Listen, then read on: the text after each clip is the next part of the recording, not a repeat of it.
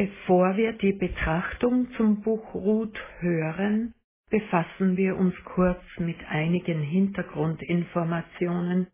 Ruth war eine Moabiterin. Das Gebiet, aus dem sie stammte, Moab, können wir im heutigen Jordanien verorten. Der Abfall des dortigen Berglandes hinunter in Richtung Jordantal und Totes Meer ist den Niederschlägen vom Mittelmeer her zugewandt.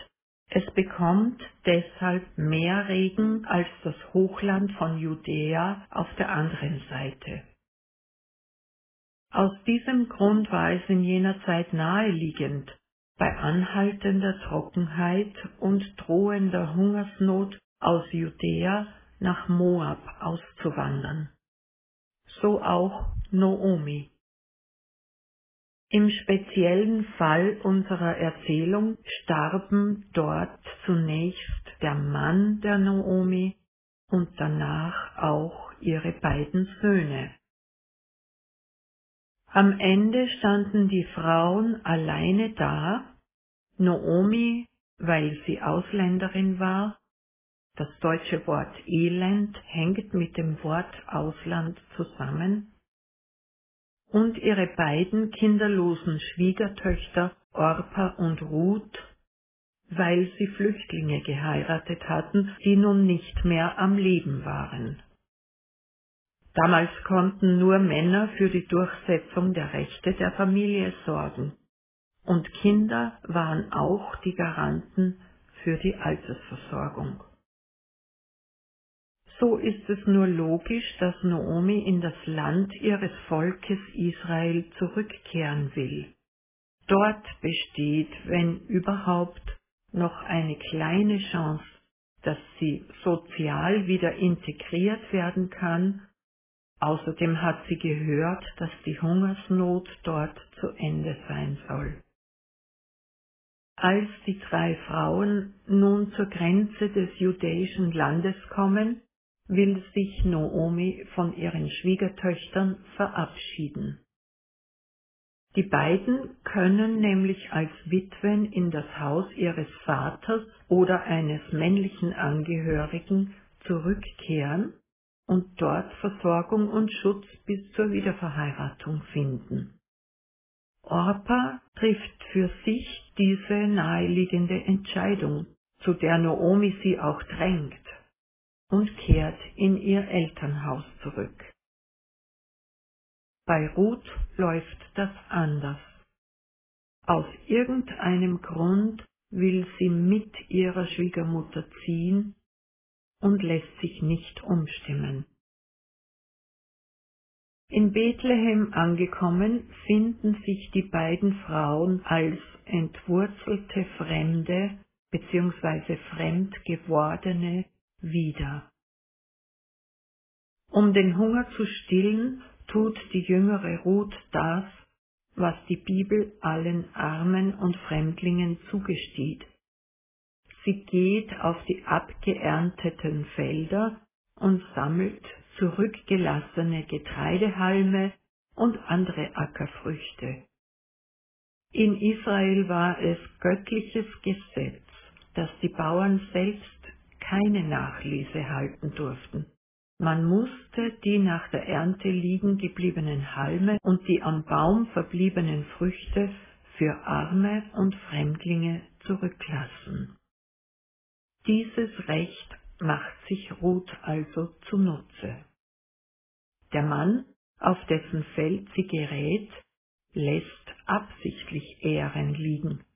Und als Ruth am Abend nach Hause kommt, erzählt sie ihrer Schwiegermutter, wie es ihr ergangen ist. Noomi fragt, wie der Mann heißt.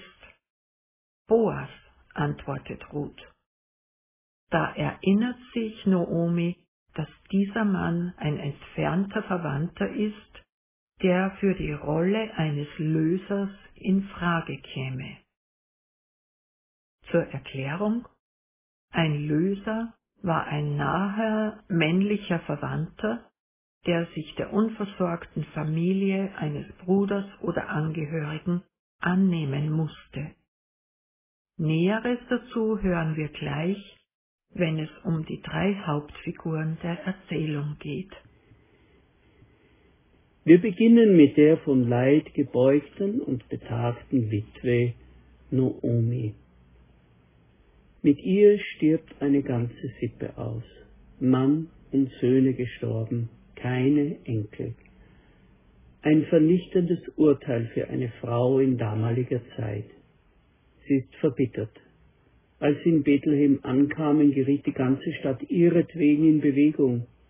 Die Frauen sagten, ist es nicht Noomi? Doch sie erwiderte, nennt mich nicht mehr Noomi, sondern Mara, denn viel Bitteres hat der Allmächtige mir getan. Reich bin ich ausgezogen, aber mit leeren Händen hat der Herr mich heimkehren lassen. Warum nennt ihr mich noch Noomi, da doch der Herr gegen mich gesprochen und der Allmächtige mir Schlimmes angetan hat? Noomi erlebt ihren Namen als Hohn. Bedeutet er doch die Liebliche. Nein, Mara will sie genannt werden, die Bittere. Mich berührt diese Szene sehr. Was für eine schmerzliche Lebensbilanz, die diese Frau ziehen muss, und viele andere Männer und Frauen neben und nach ihr mit einem ähnlichen bitteren Geschick. Doch die Erzählung, die um das Wort bitter kreist, wandelt sich zu einer, in der Gott gepriesen wird. Als Noomi rückblickend die Führung erkennt, die Ruth zu Boas gebracht hat, ruft sie aus, Gesegnet sei er vom Herrn, der seine Güte den Lebenden und Toten nicht entzogen hat. Noomi hat den Schlussstrich unter ihre Lebensbilanz zu früh gezogen. Sie muss die Bücher noch einmal öffnen und ihre Geschichte weiterschreiben. Nun heißt es aus dem Mund anderer Frauen, du wirst jemand haben, der dein Herz erfreut und dich im Alter versorgt, denn deine Schwiegertochter, die dich liebt, hat ihn geboren, sie, die mehr wert ist als sieben Söhne. Am Ende steht nicht Mara die Bittere vor uns, sondern doch wieder Noomi, die Liebliche, und wiegt den kleinen Obed auf ihren Knien. Dabei ist der Name Obed vielsagend. Eigentlich kommt er von einer Wurzel, die zerstören, ausrotten bedeutet. Aber in einer bestimmten grammatischen Form, wie sie im Namen Obed steckt, wandelt sich seine Bedeutung und heißt Fortdauer so spielt sich in dem Namen Obed noch einmal die ganze Dramatik und erstaunliche Wendung dieser Geschichte ab. Wenden wir uns der zweiten Hauptfigur in der Geschichte zu, Ruth. Sie gibt dem Buch den Namen. Etwas ist ungewöhnlich an Ruth. Ihre Entscheidung an der Grenze nicht umzudrehen war ein Opfer, das sie gebracht hat. Dafür gibt es kaum eine andere Erklärung, als dass sie Liebe und Treue zu ihrer betagten Schwiegermutter empfand und auch ein Gefühl der Verantwortung. Sie konnte sie einfach nicht alleine lassen. So spricht sie die überaus bekannten Worte zu ihrer Schwiegermutter, wo du hingehst, da will auch ich hingehen. Wo du bleibst, da bleibe ich auch. Dein Volk ist mein Volk und dein Gott ist mein Gott. Wo du stirbst, da sterbe ich auch. Da will ich auch begraben werden. Nur der Tod wird mich und dich scheiden. Das ist eine feierliche Schwurformel, die auch einen Religionswechsel bezeichnet. Aus dem Norden des Libanon kommt vor wenigen Jahren einmal ein Infobrief einer christlichen Gemeinschaft, in dem erzählt wurde, dass eine muslimische Kriegswitwe in der christlichen Gemeinschaft ihr Zuhause gefunden hatte und vor der Taufe sagte, Euer Jesus ist mein Jesus und euer Gott ist mein Gott. Eine alte Frau und eine Ausländerin in der damaligen Gesellschaft hatten keinerlei Handhabe, allfällige Rechte durchzusetzen so hilft Ruth auf Anraten der Noomi mit den Waffen der Frau nach. Sie geht auf die Tenne, in der Boas übernachtet, sie legt sich neben ihn. Als Boas erwacht, schickt er sie nach Hause, um nicht ins Gerede zu kommen, und beschließt, seiner Verantwortung als Löser nachzukommen. Aus heutiger Sicht scheint es bedenklich, mit welchen Mitteln sich Ruth den Boas angelt. Im Zusammenhang des Alten Testaments stellt sich das anders dar. Ruth hat in höchster Verantwortung für ihre Familie, ihren verstorbenen Mann, ihre Schwiegermutter gehandelt. Und das wird sogar aus dem Mund des Boas bestätigt. Er lobt ihren Charakter. Ruth hätte irgendeinem jungen Mann nachlaufen können, aber sie hat sich entschlossen, um den Löser zu werden, der, so muss man wohl zwischen den Zeilen lesen, sich selbst nicht als jung, begehrenswert und schön einstuft. Das Bild der Ruth entsteht vor unseren Augen nicht so plastisch wie das der Naomi, in deren Gedanken und Gefühle wir viel mehr Einblick bekommen. Aber eines erkennen wir doch, Ruth ist eine Frau mit Charakter. Sie ist treu, klug und selbstlos. Doch eine Figur in der Geschichte haben wir noch nicht genau unter die Lupe genommen. Sie hält sich etwas im Hintergrund, und doch wären ohne ihn die Pläne Gottes für Ruth und Noomi nicht zur Erfüllung gekommen. Natürlich handelt es sich um den Boas, den Löser. Was ist ein Löser? Verstarb ein Mann in Israel, so war ein naher Verwandter verpflichtet, für die Hinterbliebenen zu sorgen. War der Verstorbene kinderlos geblieben, hatte der Löser die Liberatsehe zu vollziehen das heißt mit der Witwe ein Kind zu zeugen, das den Namen des Verstorbenen weiterführt. Das Kind galt nicht als Kind des Erzeugers und erbte die Rechte und den Anspruch auf Grund und Boden, die jeder Familie durch Los zuteil geworden war. Wenn eine kinderlose Witwe ein Kind bekam, war sie als Frau, als Mitglied der Gesellschaft rehabilitiert, Sie war nicht mehr Geschöpf des Todes, sondern ist zur Lebensspenderin geworden. Aber für die Leveratsehe musste man den Löser finden, also den, der diese Pflicht einlöst. Aber viele wollten das nicht, weil sie sich wirtschaftlich ins eigene Fleisch schnitten. Sie mussten eine Frau und deren Kind durchfüttern. Das Kind galt nicht als das eigene, sondern stand zur eigenen Altersversicherung nicht zur Verfügung, sondern nur für die Mutter. Und man konnte das Land des verstorbenen Verwandten wohl bebauen, musste es aber später dem Nachkommen geben. Jetzt wird auch klar, warum der andere, dem Boas vorgereihte Löser, so bereitwillig verzichtete. Er spricht es offen aus. Ich mag es nicht zu lösen, sonst würde ich mein Erbteil schädigen. Schon bei der ersten Begegnung haben wir gemerkt, Boas hat sich in Ruth verliebt.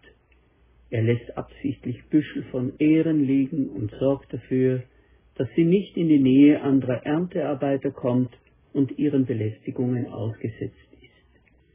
Es war wohl gar nicht nötig, dass Ruth sein Blut durch die Episode auf der Tenne noch zusätzlich in Wallung brachte. Boas will Ruth zu seiner Frau machen. Aber er ist nicht der Erste in der Reihe von Lösern. Darum klärt er die rechtliche Lage mit einem anderen Verwandten, der vor ihm gelistet ist. Danach heiratet er Ruth, setzt die Sippe der Noomi fort, indem er für die verstorbenen Verwandten einen Sohn zeugt da es bei der Rolle des Lösers so sehr um die Fortsetzung des Lebens, um Würde, um Achtung, um Zukunft ging, wurde die Rolle des obersten Lösers in Gott selbst verankert. Letztlich ist er der höchste Löser. Er kümmert sich um die Menschen seines Volkes, die Witwen und Waisen, die Kinderlosen und Erniedrigten nimmt er an, führt sie in sein Haus, gibt ihnen Schutz und Sicherheit und übernimmt die Verantwortung für ihre Zukunft. Psalm 68 sagt, Ein Vater der Weisen und ein Helfer der Witwen ist Gott in seiner heiligen Wohnung. Ein Gott, der die Einsamen nach Hause bringt, der die Gefangenen herausführt, dass es ihnen wohl gehe. Und diese Rolle überträgt sich auf Jesus Christus. Er ist unser Löser. Bevor wir bei ihm Aufnahme fanden, war unsere Existenz vom Sterben gezeichnet. Wir waren unbehaust, heimatlos und unversorgt. Jesus Christus nimmt uns auf in das Haus des Vaters. Er macht uns zu Kindern und Erben, die darin wohnen und bleiben dürfen. Unser Name fällt nicht dem Vergessen anheim. Er ruft uns bei unserem Namen, ja, er gibt uns sogar einen neuen Namen, wie zwischen Liebenden. Jesus nimmt Schmach und Erniedrigung von uns. Wir sind nicht mehr, wie Noomi zwischendurch meinte, Gott verlassen und vom Allmächtigen gestraft, sondern geliebte Töchter und Söhne. Er erhebt uns das Haupt, kleidet uns in Gewänder des Heils und krönt uns mit Gnade und Barmherzigkeit. So wie Boas tut unser Löser, Jesus, das alles nicht als lästige Pflicht, sondern weil er uns lieb gewonnen hat. Damit haben auch wir in Christus unseren Löser gefunden und können ein ähnliches Lied wie Noomi anstimmen. Gelobt sei der Herr, der mir zu dieser Zeit einen Löser nicht versagt hat. Sein Name werde gerühmt in aller Welt. Er wird mich erquicken. Auf seiner Fülle darf ich nehmen Gnade um Gnade. Auf seinen Quellen das Wasser des Lebens umsonst trinken. Und ich darf bleiben im Hause des Herrn immer da. Amen.